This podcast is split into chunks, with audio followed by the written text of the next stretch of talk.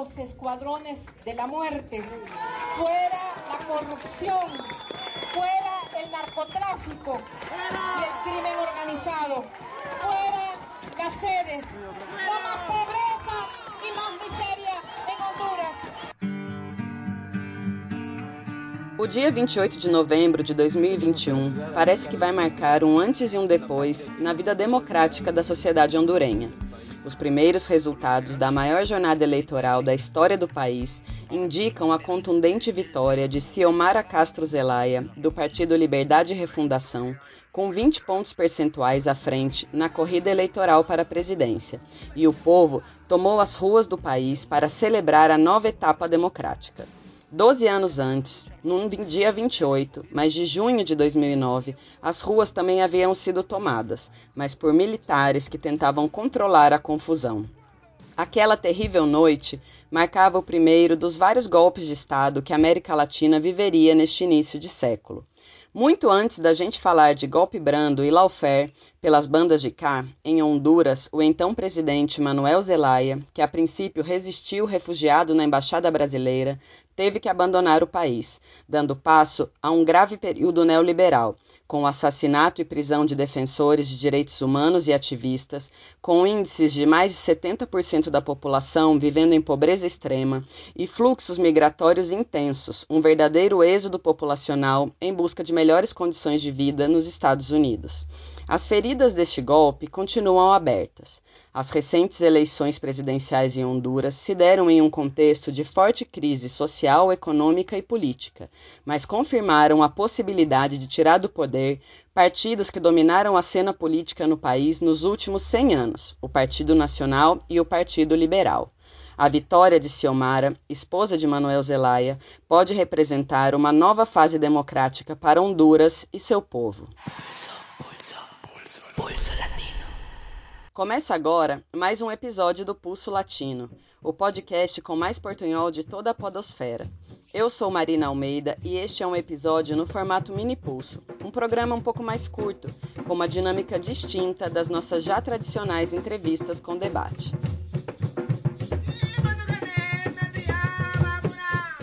Neste episódio, queremos entender melhor a recente eleição presidencial em Honduras. Para contar um pouco para a gente sobre todo o processo eleitoral, as expectativas sociais e também falar do atual contexto social, político e econômico de Honduras, vamos conversar com Heriberto Paredes, mexicano, jornalista e fotógrafo independente e que participou nessas eleições como observador internacional de direitos humanos. Se apresenta aí para os nossos ouvintes, Beto. Mi nombre es Heriberto Paredes, soy periodista independiente y bueno, pues he estado cubriendo temas de migración, eh, desaparición de personas, eh, organizaciones indígenas en defensa del territorio y también como propuestas organizativas eh, que tienen que ver con la necesidad de reconstruir el tejido social tanto estos temas tanto en México como en algunos países de Centroamérica e de América Latina. Bem-vindo ao Pulso Latino, Beto. Antes de você contar para a gente sua experiência como observador nessas eleições, explica um pouco para a gente qual era a situação do país depois do golpe de 2009 até chegar nesse momento onde a candidata de esquerda tinha amplo apoio social e vai ser confirmada como a primeira presidenta do país.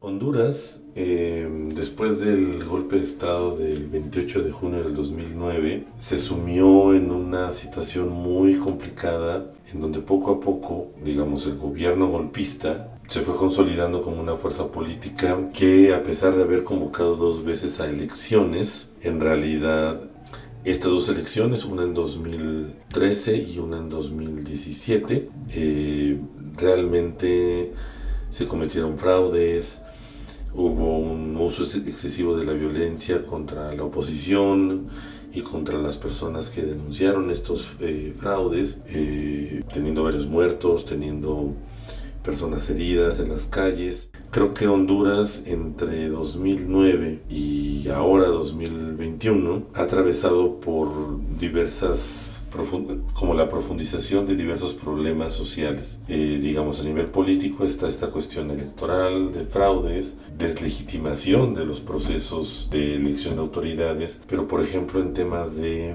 defensa de la tierra ha sido muy complejo para las organizaciones sociales fortalecerse, avanzar, mantener incluso algunas de sus eh, de sus logros, ¿no? Ha habido el asesinato de líderes, de defensoras y defensores del territorio, de líderes comunitarios, eh, ha habido un éxodo masivo de personas que han intentado llegar a México y luego de ahí cruzar México para eh, llegar a Estados Unidos, de alguna manera conseguir mejores condiciones de vida algunas personas le llaman el sueño americano, eh, otras personas simplemente eh, no le ponen nombre a esta necesidad de sobrevivir y de tener una vida digna.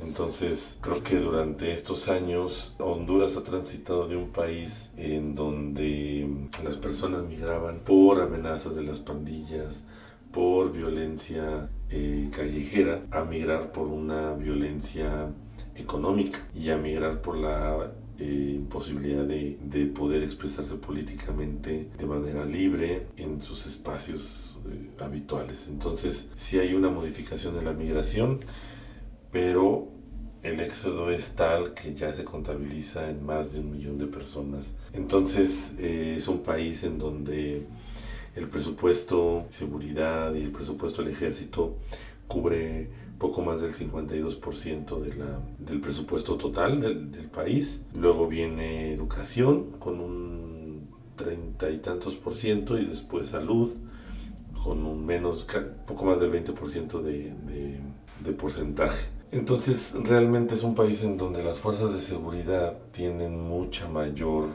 capacidad económica de uso del presupuesto que otros rubros. Es un país eh, con una diversidad étnica importante, teniendo mayoritariamente la presencia del pueblo lenca, que está más o menos en el centro sur de Honduras, eh, muy cercano hacia la zona de Guatemala. Por el norte, en la costa atlántica, están los pueblos afroindígenas, los garífunas, y entonces, y si hay una presencia, digamos, hacia el este del país, en donde comparten territorio con la Misquitia en nicaragüense, digamos, que tiene la mayor presencia ahí. Entonces tiene una diversidad étnica importante que influye también en los diferentes posicionamientos eh, políticos con los que se ha logrado sobrevivir en estos 12 años de resistencia, de lucha política. Y es en este contexto, en alguna manera, se logra consolidar la candidatura de Xiomara de eh, Castro de Celaya, que es no solo la primer mujer que va a ocupar la presidencia de la República, sino además es una mujer que contó con mucho apoyo, mucha movilización de organizaciones sociales, de este partido, Partido Libre, que conjuntó, pues de alguna manera, el apoyo de diversos sectores, tanto empresariales como de organizaciones sociales tradicionalmente de izquierda. Xiomara Castro es esposa de Mel Zelaya, que es el, el presidente que fue depuesto por el golpe de Estado en 2009. Y bueno, básicamente esta es la situación en la que, la que nos encontramos con la candidatura de ella. Se dice también en los análisis, en los balances, en que pues realmente eh, Xiomara es una candidata que ha tenido que gestionar diversos pactos, diversas alianzas, pues para consolidar su candidatura y ahora será su gobierno. Nada que implique hacer pactos con fuerzas empresariales, incluso con fuerzas de derecha, menos radicales que las que depusieron a la presidencia de, de Mel Zelaya. Eso implica también una serie de cosas y acciones que durante su gobierno van a tener que realizarse. Y esta es la situación y el contexto de Honduras ahora y desde 2009.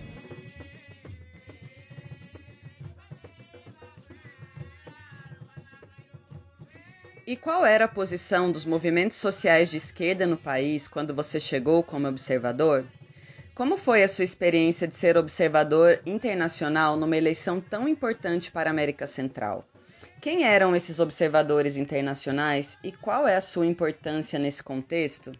Al momento de llegar en la misión de observación, a pocos días de realizarse la elección presidencial y de diputados y del Congreso en, en, en Honduras, tuve la oportunidad de tener una reunión, no solo yo, sino la misión completa, tuvimos la oportunidad de tener una reunión con Berta Zúñiga, eh, la hija de Berta Cáceres, una defensora del territorio asesinada en marzo del 2016. Y bueno, pues Berta eh, Zúñiga es coordinadora, actualmente es coordinadora del COPIN, que es la organización eh, que, que, coordinaba su, su mamá y digamos la Alcopin es una organización que tiene mucha influencia en la zona lenca y vela por los derechos territoriales y derechos también de identidad del pueblo lenca. Ha defendido ríos, ha defendido tierras, ha movilizado a mucha gente, tiene un poder de, también de comunicación importante a través de las radios. Es una organización importante, eh, grande, y a través de, de Berta Zúñiga pudimos conocer el contexto en donde es una organización que ha perdido liderazgos porque han, se han ido hacia han migrado, también porque es difícil, ha sido muy difícil consolidar o mantener más bien proyectos que habían logrado desde los años 90, que tienen que ver con la construcción de proyectos educativos, de poder popular, pero que sin embargo es una organización que se ha mantenido a pesar de todo esto. Entonces, la otra organización que es importante, muy importante y muy relevante en Honduras es la OFRANE. Tiene la increíble labor de conjuntar, de organizar a los pueblos garífunas. Y bueno ellos tienen una también defensa del, ter del, territorio muy importante. Sin embargo su apuesta es mucho más compleja porque ellos no estaban movilizados en este momento con el proceso electoral. A diferencia del COPIN, que a pesar de que su apuesta no es electoral, estaban atentos a lo que podía pasar para apoyar eh, a las protestas en caso de un posible fraude. Entonces ellos estaban más afuera, más dispuestos también a observar lo que pasaba, denunciar irregularidades. Y en cambio Frané se mantuvo mucho más al margen del proceso electoral. Entonces, ese fue un poco el contexto de las dos grandes organizaciones. Por supuesto, está, eh, están las organizaciones que buscan a las personas desaparecidas durante la dictadura militar en los años 80, que también estaban a la expectativa de lo que sucediera. Por supuesto, también hay organizaciones no gubernamentales que han hecho investigación y que fueron quienes nos permitieron específico CESPAT, el Centro de Estudios para la Democracia, que nos permitieron como observadores eh, no solo acreditarnos, sino acceder a un montón de espacios y acercarnos a estas eh, elecciones de una manera muy informada muy organizada y lo cual es importante decirlo. La verdad es que ser observador internacional en este contexto, pues la verdad es que es un privilegio porque pudimos constatar algunas irregularidades, pero sobre todo la participación, y esto es una diferencia importante respecto a las elecciones anteriores en Honduras, eh, la participación juvenil fue muy determinante en los resultados porque impidió que se concretara un fraude que podía haber sido realmente posible. Entonces, yo en lo particular he participado como observador en otras elecciones, en las de El Salvador en 2008, donde llega al poder el, el, FMLN. Pues ahí sí hubo mucha más conflictividad. Estas elecciones en Honduras no se reportaron grandes eh, escenarios de violencia, procesos violentos, todo lo contrario, lo cual sorprendió mucho, pero también porque fue una observación, una elección, perdón, muy observada. Había observadores de Estados Unidos, de la Unión Europea, de, América Latina en la misión en la que estuvimos, había gente de Colombia, de España, eh, de México, una gran participación de observadores hondureños y hondureñas que se organizaron para verificar que este proceso no derivara en un fraude. la mayoría de las personas que, con las que compartí este proceso de observación eran trabajadores sociales, personas voluntarias, abogados, abogadas, gente que ha tenido eh, militancias políticas en sus países de origen, personas de ese tipo, periodistas, por supuesto, que también estaban interesadas en, en participar. Eh, las certificación de todo lo que sucedió, bueno y malo, ¿no? al margen o, dentro de la legislación electoral, ha sido muy relevante. Creo que nunca he vivido un proceso de observación tan grande en, Honduras y esto definitivamente ayudó a que no hubiera el mismo escenario que sucedió en 2017 en donde realmente el fraude fue complejo pero al mismo tiempo fue descarado donde al mismo tiempo eh, hubo mucha violencia y se permitió la continuidad del régimen de Juan Orlando Hernández. A gente ouviu dizer que haviam muitos candidatos, as chamadas candidaturas nanicas, como se diz aqui no Brasil, e que a apuração dos votos ainda não terminou, mas que ainda assim os principais candidatos, antes mesmo de já terem lançado os resultados oficiais, já consideram Ciomara ganhadora. Nesse contexto, quais eram as principais preocupações que haviam entre os observadores internacionais? O que falta para que Ciomara seja oficialmente declarada vencedora nessas eleições? Efectivamente, había un montón de candidatas y candidatos, eh, pero tres los partidos que tenían candidatos con posibilidades relevantes de eh, obtener número de votos alto. Estaba el Partido Liberal de Honduras, que al final no, no significó ningún tipo de diferencia. Estaba por supuesto el Partido Nacionalista de Honduras, que es el partido de del régimen saliente, Partido Libre, que es el partido de Xiomara Castro. Entonces todos los demás, digamos que durante la jornada electoral sí hubo reportes muy temprano eh, de victorias, no del Partido Libre, sino del Partido Nacionalista, quien se declaró victorioso muy, muy, muy pronto, sin dar pruebas, sin dar cifras, sino basándose solamente en la secrecía de sus aparentes mecanismos de contabilidad a boca de urna. Los demás partidos no figuraron realmente, o sea, los partidos chiquitos no figuraron realmente en la jornada electoral. Eh, a mí me sorprendió que algunos medios de comunicación internacionales dieran por hecho la tendencia de victoria de Xiomara muy poco, a muy poco de iniciadas las elecciones, es decir, dos horas después de iniciar las elecciones. Sin embargo, lo que sus, y bueno, el, el programa de conteo de votos, el conteo rápido, preliminar, tuvo algunas complicaciones, se retrasó, pero al final, más o menos media hora después de lo que se había dicho, que se iba a dar una primera cifra de la tendencia, sí se dio y la tendencia reveló que la victoria de Xiomara era muy avasalladora. O sea, digamos, el margen de conteo era muy poco, eran 16, entre 16% y 20% de los votos emitidos y se contabilizó que de ese porcentaje el 50% era de Xiomara. Entonces la ventaja era muy grande porque el Partido Nacionalista, la derecha hondureña, solo había alcanzado cerca del 20%. Había un margen importante y esa tendencia se ha mantenido.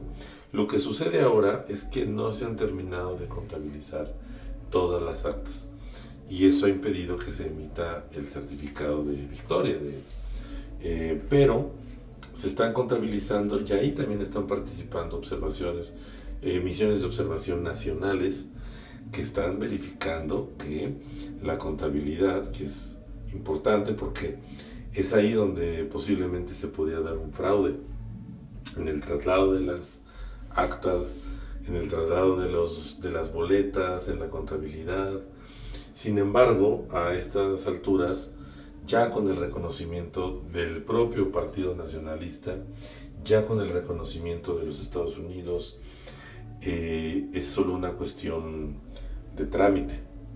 La tendencia no creo que se revierta, pero básicamente esas eran las preocupaciones que nos tenían como con mucha atención en este, en estos, en el momento del conteo. Y Beto, Na sua opinião, o que significa para a esquerda centro-americana e, sobretudo, para as mulheres hondurenhas a vitória de Xiomara? Bueno, pues yo creo que la izquierda centroamericana hay dos posibilidades. Una, que logre rearticularse, e incluyendo Honduras, porque Honduras siempre ha sido un país un poco desarticulado del eje Guatemala, El Salvador, Nicaragua, en donde varias organizaciones eh, de izquierda desde hace varias décadas han tenido vínculos, se han de alguna manera unificado. Honduras, eh, su su militancia de alguna manera se ha visto opacada por tanta presencia de, eh, del ejército de Estados Unidos, particularmente en la década de los 80. Entonces, creo que eh, la izquierda centroamericana ha encontrado ahora en Honduras, un, en esta victoria electoral, una especie de, de espacio para lograr conjuntarse y para de alguna manera gestionar pues transformaciones ¿no? en la sociedad. Ahora, realmente creo que esa es una posibilidad, pero la otra posibilidad es que el gobierno de Xiomara no, pues no sea lo que eh, se ha esperado que sea, lo que promete ser, porque no es tan fácil como revertir un proceso de muchos años, de muchas décadas de despojo, explotación, de corrupción, de vinculación con organizaciones criminales, eh, de, narcotráfico. O sea, no es, no es una cuestión que un gobierno pueda revertir con un par de leyes. Y eso es importante tenerlo claro. Yo comparto mucho la postura que tiene el COPIN, en donde dice, bueno, nosotros sabemos que la lucha no acaba porque los cambios nunca han venido de las instituciones. Entonces podrán gestionarse espacios, podrá haber menos represión, podrá haber un respiro, pero eso no significa que todas las mejoras y las eh, victorias que están buscando las organizaciones sociales vengan de parte del, Estado. Eh, en general las leyes del Estado son de control, de cooptación, ¿no? O sea, el Estado que sea. Entonces, em, creo que hace falta mucho por ver. El programa de los primeros el programa de gobierno de los primeros 100 días de Xiomara es un programa muy ambicioso, muy em, complejo, complejo porque implica la, pues la, ¿cómo decirlo? La afectación de intereses económicos muy importantes. Entonces eh, hay que estar pendiente, hay que estar pendiente de, de las, del cumplimiento de estos puntos que ha dado a conocer.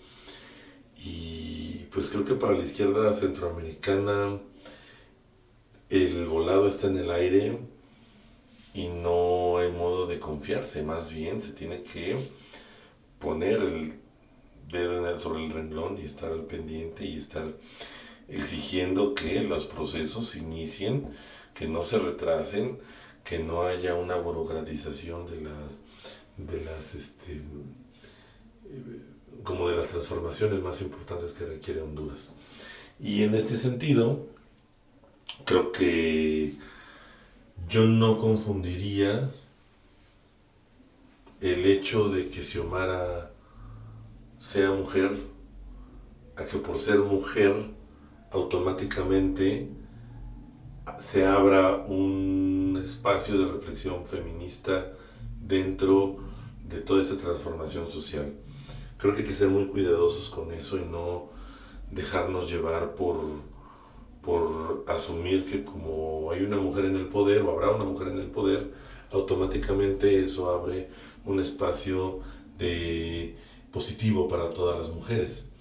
Creo que hay errores, hay muchos en América Latina, hay muchos en Europa, hay muchos en Estados Unidos, en donde el hecho de ser mujer no implica realmente una transformación feminista de la sociedad. Entonces, creo que ahora se presta mucho para que estos movimientos eh, conformados por mujeres, pero que exigen una transformación de fondo de, la sociedad eh, machista en la que vivimos en Centroamérica, em, para que estas, estas exigencias tengan un cauce. Pero son dos cosas diferentes. Que si Omar sea mujer no garantiza que existe una transformación feminista y que entonces ya haya una equidad de género y que se reduzca la violencia de género. Ahí me parece que hace falta mucho más trabajo de fondo y de base. Para finalizar, queríamos saber quais são os principais desafios que Xiomara enfrentará em seu mandato. E como fica a posição geopolítica de Honduras? Você acha que haverão mudanças significativas para o país? E o que significa para a América Central essa mudança no poder executivo de Honduras? Realmente creo que los principales desafíos de Xiomara ahora como presidenta de Honduras es desestructurar toda la red criminal que existe eh, entre organizaciones de narcotráfico mexicanas, locales, y entonces que Honduras deje de ser un, un territorio de trasiego, de tránsito, de conexión para el tráfico de, de sustancias ilícitas, tráfico de armas, tráfico de personas, y que al mismo tiempo em, eso es uno de los retos importantes de Xiomara, pero, pero va de la mano también del, de la situación del despojo territorial, es decir, todo el, todo el beneficio que han tenido las organizaciones criminales está basado en la apropiación capitalista de espacios grandes de territorio em, en donde se han establecido intereses económicos que eh, permiten simultáneamente una presencia del crimen organizado. Entonces, creo que es importante que Xiomara